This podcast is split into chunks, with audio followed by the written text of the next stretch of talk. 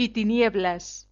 Cuestiones varias de espiritualidad católica por el padre José María Iraburu.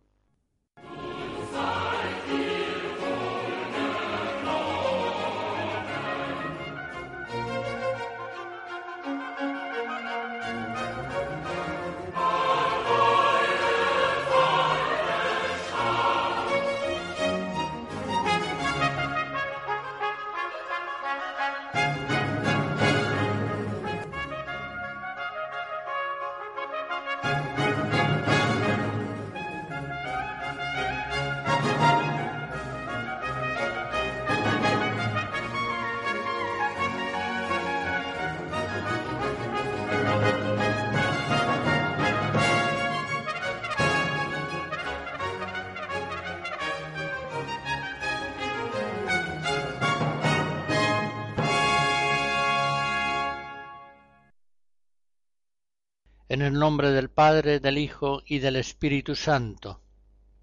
En esta serie de conferencias Luz y Tinieblas inicio la exposición de una nueva cuestión bien importante, el matrimonio, el matrimonio cristiano, la vida de la familia. Los novios y los ya casados han sido llamados por Dios a realizar un misterio de gracia muy grande, el matrimonio. Y es el mismo Dios el que inventó el matrimonio. Él es, por tanto, el que conoce su verdad más profunda. El Señor, al crear al hombre y la mujer, quiso que se unieran con un vínculo de amor perpetuo, y que fuera en ese marco sagrado del matrimonio donde se produjera la transmisión de la vida humana. Leemos en el capítulo primero del Génesis Al principio de todo, creó Dios al hombre a su imagen, varón y hembra los creó, y los bendijo Dios, y les dijo Dios, Creced y multiplicaos, llenad la tierra y sometedla. Ya vemos, pues, cómo parte de Dios el impulso humano, familiar y laboral. Creced y multiplicaos la familia, llenad la tierra y sometedla, el trabajo. Pero nosotros los hombres, a lo largo de los siglos, hemos desfigurado y estropeado tanto el matrimonio con adulterios, divorcios, poligamia, concubinatos, anticoncepción, abortos, mala educación de los hijos, lo hemos desfigurado tanto que ya casi ni alcanzamos a conocer la verdadera y original naturaleza del matrimonio. Por eso tenemos que volvernos al mismo Dios que inventó el matrimonio para pedirle que nos descubra de nuevo su sentido verdadero y nos dé su gracia para poder enseñarlo y vivirlo según su verdadera naturaleza. Esto es precisamente lo que hace Cristo Salvador cuando viene al mundo.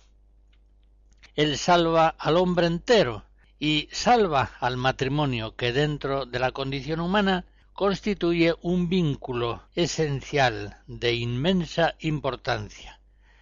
Es Cristo el que salva el matrimonio, el que lo purifica de errores y de corrupciones. Es Él quien eleva el matrimonio en el orden de la gracia y le da una plenitud de bondad y de belleza. Como dice San Pablo, hablando del matrimonio, en Efesos 5, gran misterio es este, y yo lo refiero a Cristo y a la Iglesia. Gran maravilla es el sacramento del matrimonio. Cuando en la vida hay algo que nos importa mucho, lo primero que hacemos es informarnos bien acerca de ese asunto. Sin embargo, esto no siempre sucede en lo que se refiere al matrimonio. Novios y esposos tantas veces están ocupados en un montón de cosas y distraídos en innumerables asuntos y asuntitos. Pero, sin embargo, deben reconocer que adolecen de innumerables defectos personales y que muchas veces, en forma inconsciente, se ven afectados en su idea acerca del matrimonio por modas ideológicas del mundo, por maneras de pensar y por costumbres que muchas veces no son ideas verdaderas, ni tampoco son costumbres buenas. Novios y esposos, si no se proponen seriamente un esfuerzo de pensamiento y de conversión personales, ¿cómo podrán arreglarse para vivir su matrimonio en toda su grandeza, sin desfigurarlo ni profanarlo? ¿Cómo llegarán a realizar su misterio de gracia con toda inteligencia y libertad, cumpliendo fielmente el plan de Dios, y siendo así felices en esta vida y en la vida eterna. Está claro que novios y esposos tienen que procurar conocer mejor lo que Dios quiere hacer en su matrimonio, futuro o ya presente. En un tema tan formidable, los hombres no han nacido ya aprendidos, ni tampoco los ejemplos que han recibido acerca del matrimonio de sus padres y amigos constituyen normalmente una lección válida, una lección magistral, verdadera, exenta de todo error o defecto. Por eso, malamente novios y esposos podrán colaborar con Dios, por buena voluntad que tengan, si no comienzan por tratar de conocer bien qué es lo que el Señor quiere hacer con ellos, quiere hacer en ellos y a través de ellos. Cuando compramos, por ejemplo, un ordenador o cualquier otra máquina compleja, lo primero que hacemos es informarnos bien acerca del aparato. Queremos saber cómo funciona, para qué sirve, para qué no, qué cuidados requiere para su mantenimiento, y es que de otra manera fácilmente estropearíamos la máquina y desde luego no le sacaríamos ni de lejos todo su rendimiento posible. Y como bien sabemos, el estudio de uno de estos aparatos complejos puede llevarnos muchas horas y muchos días. A veces no nos bastará con el manual de instrucciones y necesitaremos complementar esas instrucciones con las explicaciones más concretas de algún amigo experto. Y finalmente, el ejercicio frecuente perfeccionará nuestro conocimiento teórico y práctico acerca del funcionamiento de esa máquina. Pues bien, los novios y esposos podrán vivir dignamente, santamente, el matrimonio, si no se toman siquiera la molestia de conocer bien su verdad, sus fines, sus íntimas funciones y posibilidades. ¿Piensan que va a ser bastante con dejarse llevar por el instinto? ¿Piensan que es un tema que ya es conocido por cultura general? ¿O que basta quizá con lo que del matrimonio han conocido en sus padres o en otras parejas. Piensan que es bastante con lo que en la televisión, en el cine, en las revistas o en la peluquería se enseña acerca de lo que es el matrimonio y la vida de la familia, novios y esposos han de ser muy conscientes de que el Señor quiere hacer en ellos maravillas y que su matrimonio no ha de ser una chapuza, sino que ha de ser verdaderamente una obra de arte. Y para eso necesitan en primer lugar un aprendizaje doctrinal, conocer la verdad profunda del matrimonio. Y necesitan un aprendizaje moral que les permita ejercitar las virtudes más necesarias para una vida conyugal. Hay algunos verbos fundamentales que novios y esposos tienen que llegar a conjugar con toda facilidad y perfección.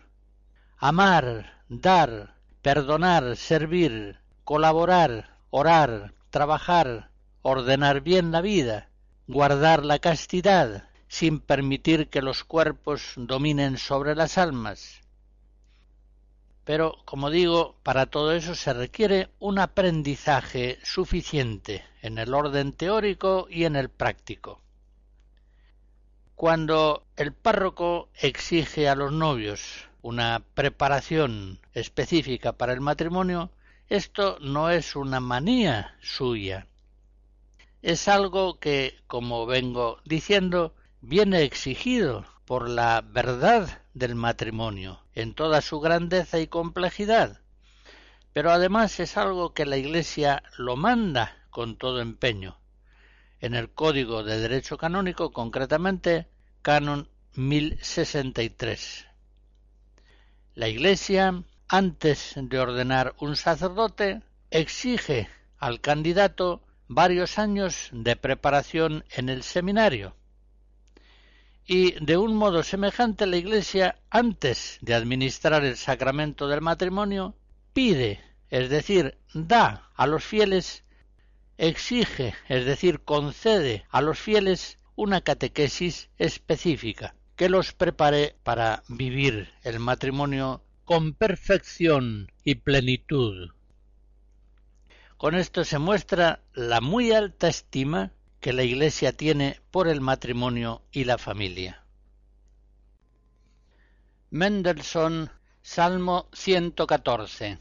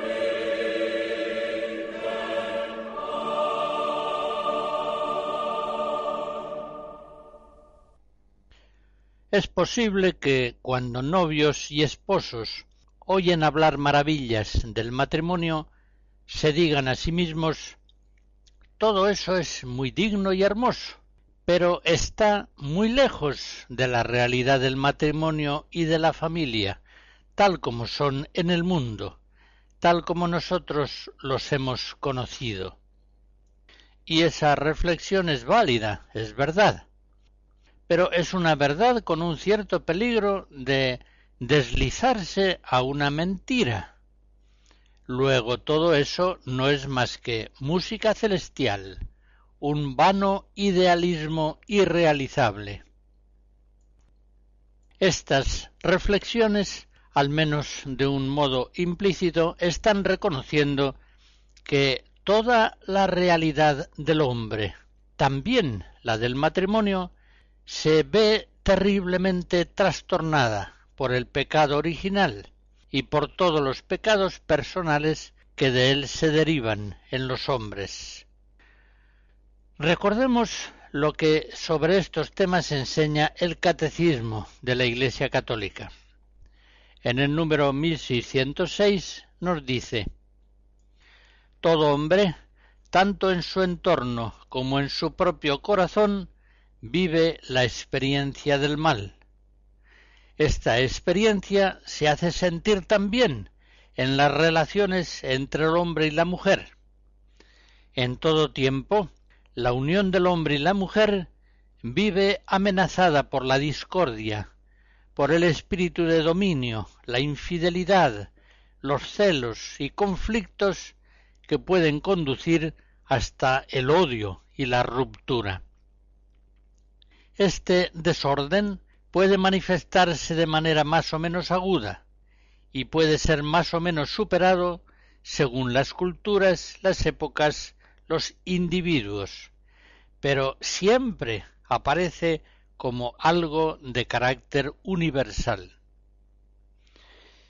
Y en el número 1607 sigue diciendo el catecismo de la Iglesia.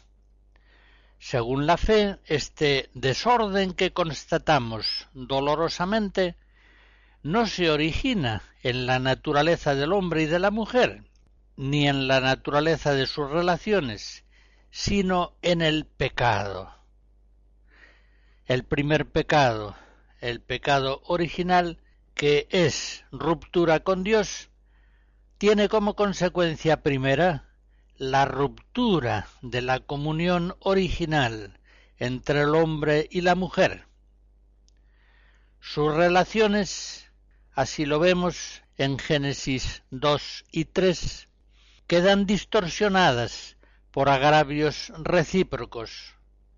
Su atractivo mutuo, don propio del Creador, se cambia en relaciones de dominio y de concupiscencia, la hermosa vocación del hombre y de la mujer para ser fecundos, para multiplicarse y someter la tierra, queda sometida a los dolores del parto y a los esfuerzos de ganar el pan de cada día. Y en el número 1608 dice el catecismo, sin embargo, el orden de la creación subsiste aunque esté gravemente perturbado. Para sanar las heridas del pecado, el hombre y la mujer necesitan la ayuda de la gracia que Dios, en su misericordia infinita, jamás les ha negado. Sin esta ayuda, el hombre y la mujer no pueden llegar a realizar la unión de sus vidas en orden a la cual los creó Dios al comienzo. Hasta aquí el catecismo. Y esa ayuda de Dios la reciben de nuestro Señor Jesucristo, el verdadero Salvador del mundo. Juan 4. Él es el nuevo Adán, que viene a encabezar una nueva humanidad, restaurando concretamente la perfección natural del matrimonio, más aún, elevándola a una nueva dignidad sobrenatural, grandiosa. Los novios y los esposos, cuando sueñan en la vida que quieren hacer juntos, se encuentran quizá muchas veces sin saberlo mentalmente apresados por un cierto modelo de matrimonio, el de sus familiares o amigos. Pero ¿hasta qué punto es válido ese modelo de matrimonio y de familia que les viene impuesto por la mentalidad vigente y por las costumbres actuales. No les llevará esto, aunque no lo quieran, a repetir ciertos errores y culpas que deforman la grandeza del matrimonio y de la familia. Recordemos la palabra de Cristo en Juan 8, la verdad os hará libres. Efectivamente, sólo aquellos novios y esposos que tienen una idea clara de la verdad del matrimonio y de la familia a la luz de la fe, podrán escapar de las férreas mallas envolventes del ambiente en que están viviendo. Sólo ellos podrán realizar libremente, creativamente, un hogar que de verdad sea bueno y bello, cálido y atrayente. Pero ¿dónde podrán encontrar la verdad del matrimonio y de la familia? Solamente la encontrarán en Jesucristo, solamente en la Iglesia. En la plenitud de los tiempos, cuando se produce esa maravilla de la encarnación del Verbo, Cristo ve el matrimonio judío de su tiempo y rechaza enseguida todo aquello que en él se ha introducido, como dice, por la dureza del corazón humano.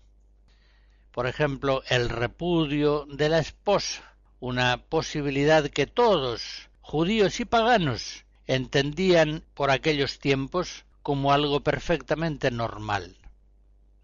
Y Cristo, con toda libertad, propugna la verdad genuina del matrimonio, es decir, aquello que hizo el Creador al principio.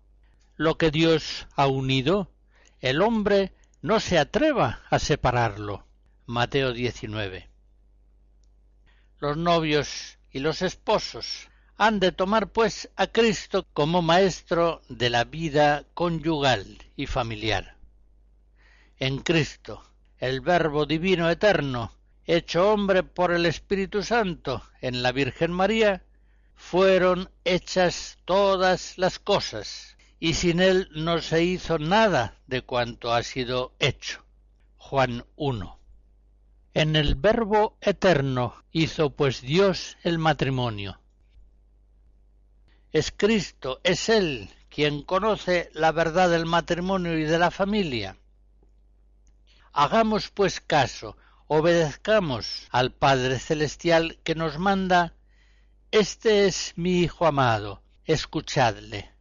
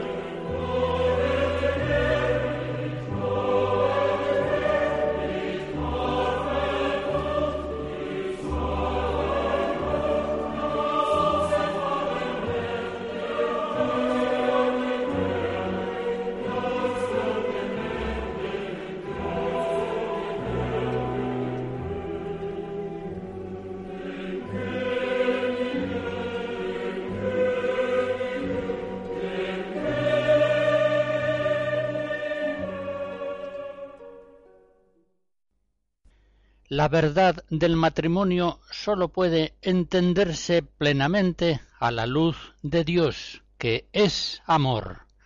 Así nos lo dice el apóstol San Juan en su primera carta 4. Dios es amor. Juan Pablo II, en su encíclica Familiaris Consortio de 1981, he de citarla muchas veces, nos dice en el número 11 que Dios ha creado al hombre a su imagen y semejanza, y que por tanto, si el hombre es su imagen viva en este mundo, es evidente que el amor es la vocación primera e innata del ser humano. Y como el hombre es espíritu encarnado, por eso el amor abarca también al cuerpo humano, y el cuerpo se hace participante del amor espiritual. De ese modo, sigue diciendo el Papa, la sexualidad por la que el hombre y la mujer se entregan uno a otro con los actos propios y exclusivos de los esposos, no es algo puramente biológico, sino que afecta al núcleo íntimo de la persona humana en cuanto tal. Hasta aquí el texto del Papa.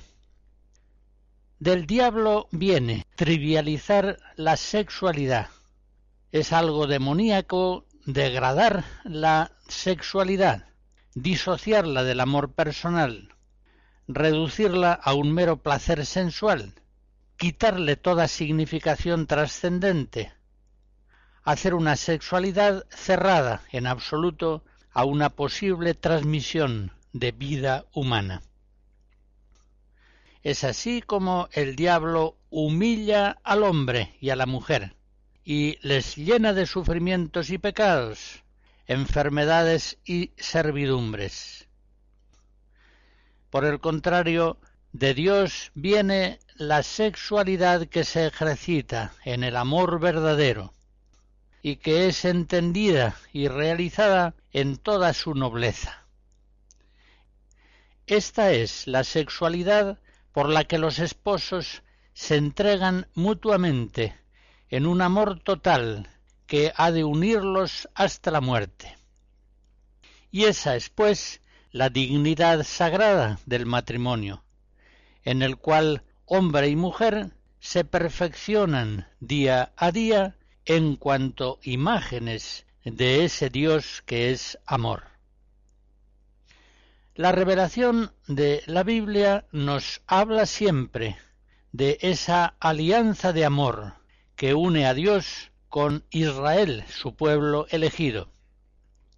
Se trata de una alianza indisoluble para siempre, una alianza que exige un amor mutuo y una fidelidad perseverante.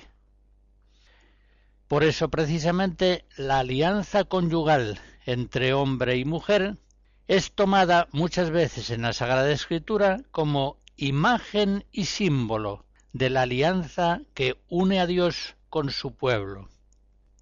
Lo podemos ver, por ejemplo, en Oseas 2, Jeremías 3, Isaías 54. En este sentido, la Biblia entiende la idolatría como una prostitución. Así se ve calificada en Ezequiel 16. La Biblia entiende la infidelidad del pueblo a la alianza como un adulterio que el pueblo comete contra el Señor, su esposo. Así aparece en Oseas 3 y por tanto, según el ejemplo de Dios, las personas casadas deben amar y no sólo aguantar a su cónyuge de todo corazón. También deben amarle cuando éste es egoísta o poco afectuoso o es incluso infiel, pues así es como Dios ama a su pueblo. Un pueblo que tantas veces es infiel al amor del Señor, que tantas veces le desobedece, le desagrada, le ofende. Los casados deben amarse entre sí como es el amor de Dios hacia su iglesia la esposa. Por tanto, el cónyuge debe amar a su esposo, a su esposa, con toda paciencia y perdón, perseverantemente, incluso cuando falle la respuesta a ese amor, pues así es como el Señor ama a su pueblo. Ya sabemos bien que el hombre es hombre solamente en la medida en que se asemeja a Dios, porque ha sido creado a imagen y semejanza de Dios. Cuando el hombre no ama como Dios ama, cuando ama poco, cuando ama mal, cuando se autoriza a sí mismo a no perdonar, a mantener odios y aversiones, cuando se autoriza a terminar un amor, concretamente a dar por terminado su amor conyugal, ese hombre se deshumaniza, hace de sí mismo una caricatura del ser humano, porque está falsificando en sí mismo la imagen de Dios, que es amor. Esa unión de amor entre Dios y el pueblo de Israel halla su plenitud definitiva en Cristo Jesús, el esposo que ama a la humanidad, uniéndose a ella de tal forma que la hace su propio cuerpo. Es Cristo, por tanto, el que revela la verdad originaria del matrimonio, la verdad ya establecida por Dios en el principio, y Él es quien, liberando al hombre de la dureza de su corazón, por la comunicación del Espíritu Santo, que es el amor divino, le hace capaz de realizar esa verdad del matrimonio totalmente. A la hora de contemplar a la Iglesia como esposa de Cristo, hemos de decir que la Iglesia es el conjunto de personas humanas que se unen a Cristo en alianza única y perpetua, reconociéndole como esposo. La Iglesia, en efecto, es la esposa única y amada de Jesucristo.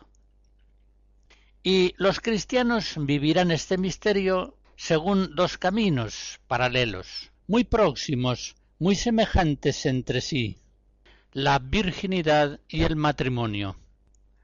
Los cristianos que han recibido de Dios la vocación de la virginidad y el celibato consagran sus vidas a Cristo esposo, directamente, sin la mediación sacramental de un cónyuge.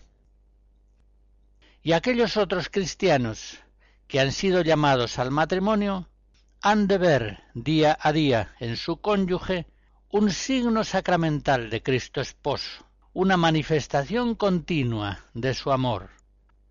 Han de ver en el cónyuge cada día una expresión sensible y visible del amor conyugal de Cristo esposo. El amor de Cristo hacia su iglesia esposa es un amor de elección, libre, profundo, tierno. Es un amor crucificado, exclusivo, santo, santificante. Es un amor fecundo en hijos. Y es un amor que está sellado por la sangre de Cristo en una alianza perpetua e indisoluble que se establece ya desde el bautismo. Por tanto, el amor entre los esposos cristianos ha de participar de ese amor conyugal entre Cristo y la Iglesia. Por la gracia de Dios, por la gracia propia del sacramento del matrimonio, ha de participar de todos esos rasgos del amor de Cristo esposo, la fidelidad, la perseverancia, la capacidad de perdonar, la ternura, la entrega. Y es así como el matrimonio cristiano se viene a hacer como un espejo, como una representación real de la unión de Cristo con la Iglesia. Por eso precisamente la fe cristiana entiende el matrimonio como un sacramento, como un signo sagrado.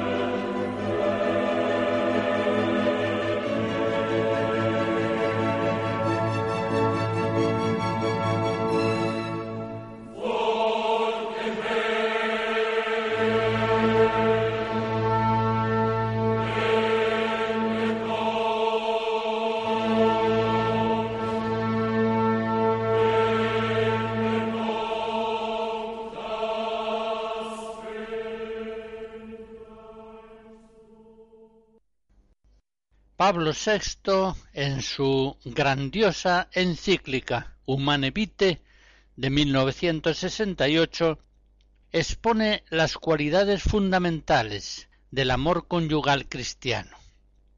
Y en primer lugar señala cómo es ante todo un amor, el amor conyugal, plenamente humano, es decir, sensible y espiritual al mismo tiempo. No es, pues, una simple efusión del instinto y del sentimiento, sino que es también y principalmente un acto de la voluntad libre, destinado a mantenerse y a crecer mediante las alegrías y los dolores de la vida cotidiana. Estas palabras del Papa nos hacen entender que el amor conyugal se asemeja profundamente al amor del corazón de Cristo por su esposa la Iglesia y al amor que la Iglesia tiene hacia él. Y sigue diciendo Pablo VI, el amor conyugal es un amor total, una forma singular de amistad personal, con la cual los esposos comparten generosamente todo, sin reservas ni cálculos egoístas es también un amor fiel y exclusivo hasta la muerte. De este modo lo conciben el esposo y la esposa el día en que asumen libremente y con plena conciencia el compromiso del vínculo matrimonial. Señala Pablo VI cómo el amor conyugal se asemeja de este modo al amor de Jesucristo, un amor siempre fiel, aunque muchas veces los cristianos le seamos infieles. Un amor, el amor de Cristo, siempre exclusivo. Él tiene solo una esposa, la Iglesia, y no tiene otras. Sigue diciendo Pablo VI del amor conyugal que es un amor fecundo que no se agota en la comunión entre los esposos, sino que está destinado a prolongarse suscitando nuevas vidas. Hasta aquí el Papa Pablo VI. También, igualmente, el amor de la Iglesia es tanto más fecundo en hijos, cuanto más unida está ella a su esposo, Jesucristo. Estas últimas palabras de Pablo VI nos hacen pensar en los hijos, en ese fruto precioso del matrimonio. Algunas veces los enamorados contemplan el misterio de su amor sin una referencia suficiente a la transmisión de la vida humana. Y sin embargo, el matrimonio y el amor conyugal no pueden entenderse sino en referencia a los hijos posibles el Vaticano II nos dice que ese amor conyugal y ese matrimonio están ordenados por su propia naturaleza a la procreación y educación de los hijos. Gaudium et Spes 50. El amor verdadero es siempre un don, es siempre entrega personal, abierta a la transmisión de la vida. En la Familiaris Consortio número 14 nos dice Juan Pablo II que los cónyuges, a la vez que se dan mutuamente, se dan más allá de sí mismos al propio Hijo. Él es la imagen viviente de su amor, el signo permanente de la unidad conyugal, la síntesis viva e inseparable del Padre y de la Madre. Hermosas palabras de Juan Pablo II. Un hijo es la imagen viviente del amor esponsal de sus padres, el signo permanente de la unidad conyugal, la síntesis viva e inseparable del padre y de la madre. Y de este modo sigue diciendo el Papa en la Familiaris Consorcio número 14, los padres están llamados a ser para los hijos signo visible del mismo amor de Dios, de quien, como dice San Pablo en Efesos 3, procede toda paternidad en el cielo y en la tierra. Hasta aquí el Papa. Por eso, cuando los padres son buenos, son para los hijos la revelación primera de la bondad de Dios. Y cuando son malos los padres, cuando son fríos y distantes, egoístas, o son sensibleros y absorbentes, o excesivamente duros y autoritarios, o por el contrario consentidores y permisivos. En unos y otros casos, los padres están dificultando a sus hijos el conocimiento de Dios, ya que están dando de él una imagen falsa, aunque no lo quieran, aunque no lo pretendan. La familia que nace de la unión conyugal es el núcleo fundamental tanto de la sociedad civil como de la comunión eclesial. Si los novios y esposos se encierran en el núcleo íntimo de su propio amor, corren entonces el peligro de cansarse de sí mismos.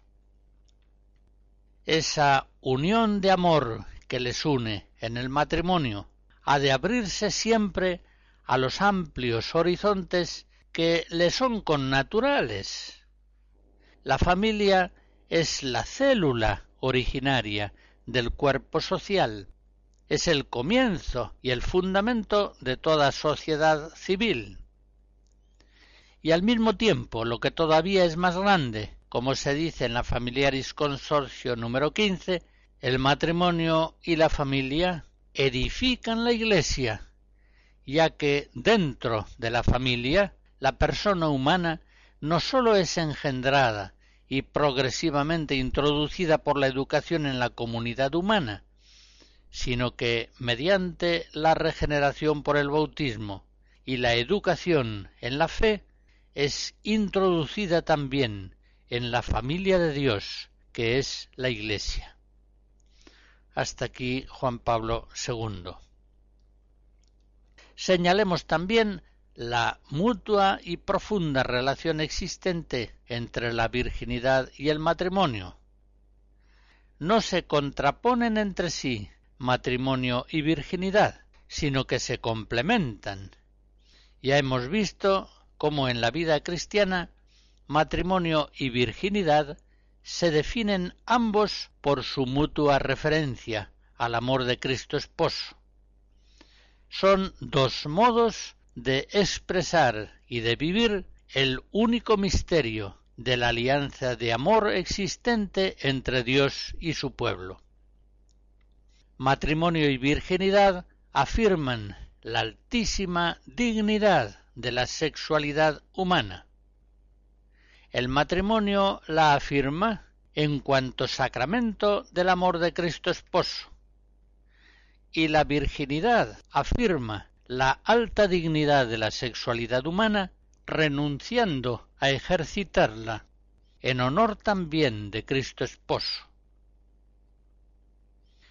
Si el Evangelio no viera en la sexualidad un gran valor entregado al hombre por el Creador, perdería entonces significación y mérito la renuncia a ella que se hace por amor a Cristo y a su reino. Por otra parte, la virginidad tiende a levantar el matrimonio a la gran dignidad que le es propia. Como señala Juan Pablo II en la Familiaris Consorcio número 16, la persona virgen anticipa en su carne el mundo nuevo de la resurrección futura. Y en virtud de este testimonio, la virginidad mantiene viva en la Iglesia la conciencia del misterio del matrimonio y lo defiende de toda reducción y empobrecimiento. La virginidad, sigue diciendo el Papa, testimonia que el reino de Dios y su justicia son la perla preciosa que se debe preferir a cualquier otro valor, aunque sea grande. Es más, testimonia que hay que buscar el reino de Dios y su justicia como el único valor definitivo. Por eso, solamente en este horizonte espiritual grandioso, propio de la virginidad, puede el matrimonio cristiano mantenerse puro y desplegar toda su maravillosa perfección. Concretamente, la continencia permanente de los célibes, vivida fielmente por amor a Cristo Esposo, debe ser ejemplo, estímulo y ayuda para aquellos matrimonios cristianos que por determinadas circunstancias se ven obligados a la continencia periódica si de verdad quieren permanecer fieles a la castidad conyugal. Como dice la Familiaris Consorcio en el número 16, los esposos cristianos tienen el derecho de esperar de las personas vírgenes el buen ejemplo y el testimonio de una fidelidad a la vocación hasta la muerte. Y así como para los esposos la fidelidad se hace a veces difícil y exige sacrificio, mortificación y renuncia de sí, así también puede ocurrir a las personas vírgenes la fidelidad de éstas debe sostener la fidelidad de los cónyuges en su matrimonio.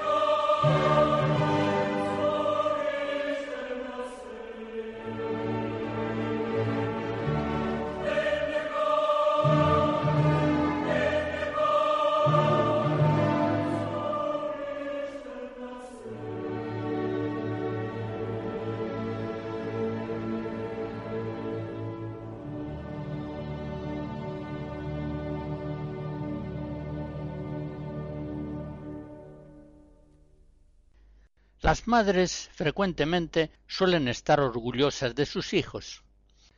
Y también la Santa Madre Iglesia está orgullosa, puede estarlo, de tantos hijos suyos santos. Unos han sido vírgenes y célibes, perdidamente enamorados de Cristo esposo. Otros han vivido con su cónyuge ese mismo enamoramiento de Cristo en el matrimonio. Y por eso han guardado como un bien preciosísimo el vínculo conyugal, incluso en situaciones gravemente adversas. Bien sabemos que Cristo Salvador liberó al matrimonio de la enorme miseria del divorcio y del adulterio. El amor de Cristo, por obra del Espíritu Santo, sostiene a los matrimonios cristianos en la fidelidad perseverante del amor. Así lo vemos en el ejemplo de tantos santos casados.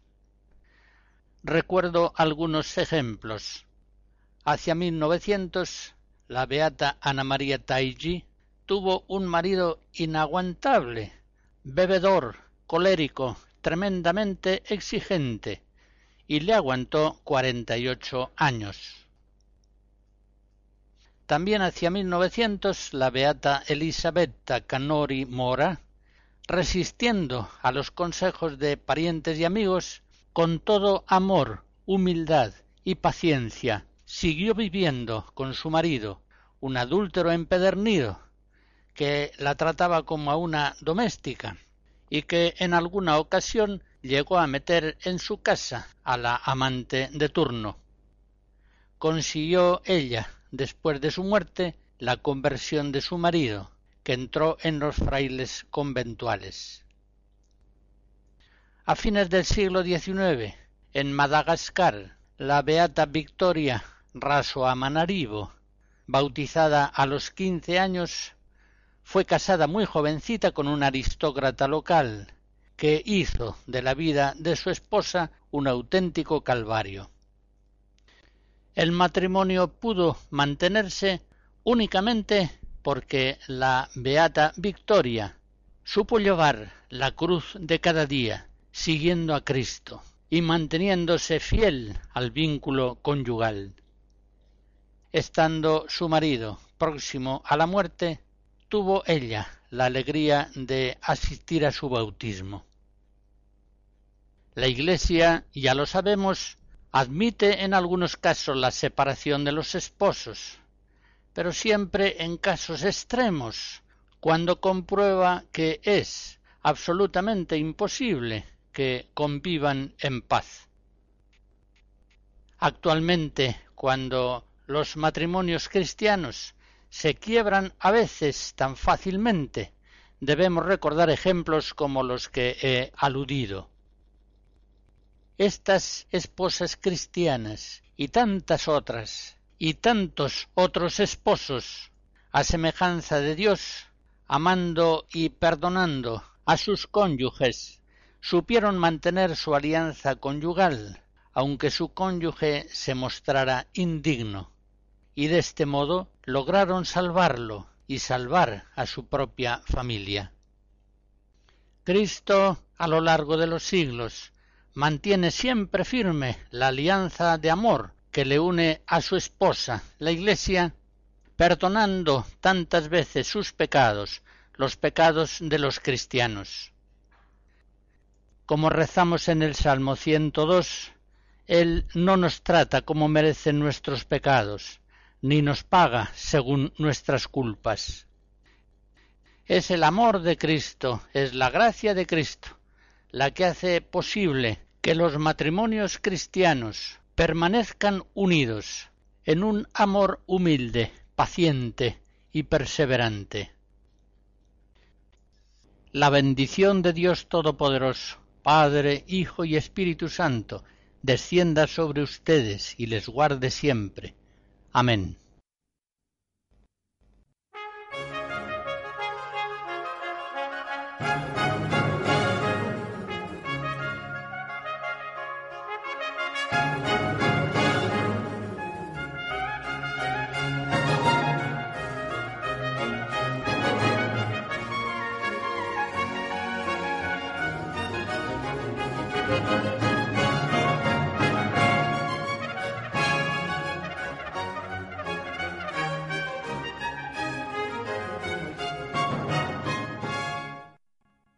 Hemos escuchado Luz y Tinieblas, cuestiones varias de espiritualidad católica por el padre José María Iraburu.